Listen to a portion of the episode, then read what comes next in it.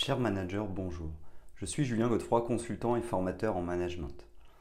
Pour progresser facilement dans votre management, je vous invite tout de suite à télécharger gratuitement mon e-book de plus de 40 conseils pour motiver vos équipes. Vous trouverez le lien dans la description. Pensez aussi à vous abonner à ma chaîne YouTube pour consulter mes dernières vidéos.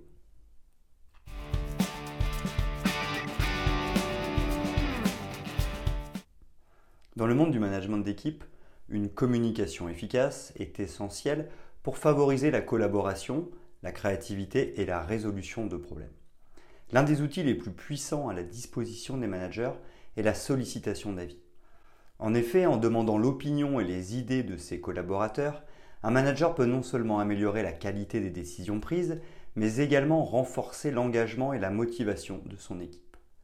La sollicitation d'avis est un processus par lequel un manager ou un responsable d'équipe invite activement les membres de son équipe à partager leurs opinions, idées et suggestions sur des sujets spécifiques. Voici les 10 étapes clés de la sollicitation d'avis.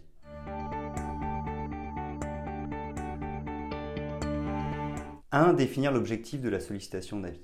Avant de commencer, il est important de clarifier l'objectif de la sollicitation d'avis.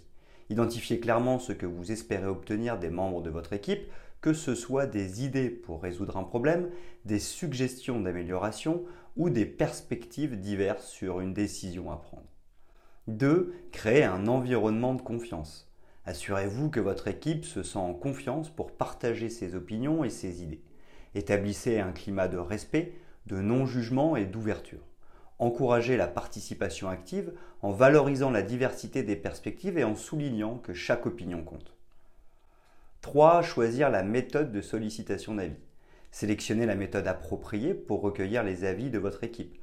Cela peut inclure des réunions de groupe, des sondages anonymes, des entretiens individuels ou encore des plateformes de collaboration en ligne. Choisissez la méthode qui convient le mieux à votre équipe en fonction de sa taille, de sa répartition géographique et de ses préférences de communication. 4. Communiquez clairement les attentes. Informez votre équipe de la manière dont vous allez solliciter leur avis. Expliquez les objectifs, les sujets et le calendrier de la sollicitation. Précisez comment les avis seront utilisés et pris en compte dans le processus de décision. Cette communication claire aidera à susciter une participation active et à éviter toute confusion. 5. Recueillir les avis. Mettez en œuvre la méthode choisie pour recueillir les avis de votre équipe. Assurez-vous que chaque membre a suffisamment de temps pour réfléchir et formuler ses idées. Encouragez une participation ouverte en posant des questions ouvertes et en offrant la possibilité de partager des suggestions ou des critiques constructives. 6. Écoutez activement et prendre des notes. Pendant la phase de collecte d'avis, écoutez activement les contributions de chaque membre de l'équipe. Prenez des notes détaillées pour vous assurer de ne pas manquer les points clés et de montrer que vous valorisez leurs idées. Posez des questions de clarification si nécessaire pour mieux comprendre les avis partagés. 7. Analyser les avis et identifier les thèmes. Une fois que vous avez recueilli les avis, prenez le temps d'analyser et de regrouper les idées similaires. Identifiez les thèmes récurrents ou les suggestions les plus pertinentes. Cela vous permettra d'avoir une vision globale des opinions exprimées. 8. Prendre une décision informée. En intégrant les avis reçus, les thèmes identifiés et vos propres connaissances, prenez une décision informée. Pesez les avantages et les inconvénients, évaluez la faisabilité et l'impact potentiel de chaque option et choisissez la meilleure voie à suivre. 9. Donnez un retour d'information. Une fois que vous avez pris votre décision, partagez les résultats avec votre équipe. Expliquez comment les avis ont influencé votre décision et remerciez les membres de l'équipe pour leur contribution. Fournissez également des informations sur les étapes suivantes pour mettre en œuvre la décision.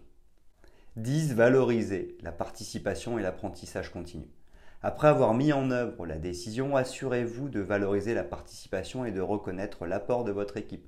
Encouragez l'apprentissage continu en analysant les résultats et en évaluant l'efficacité de la sollicitation d'avis. Utilisez ces informations pour affiner et améliorer votre approche à l'avenir.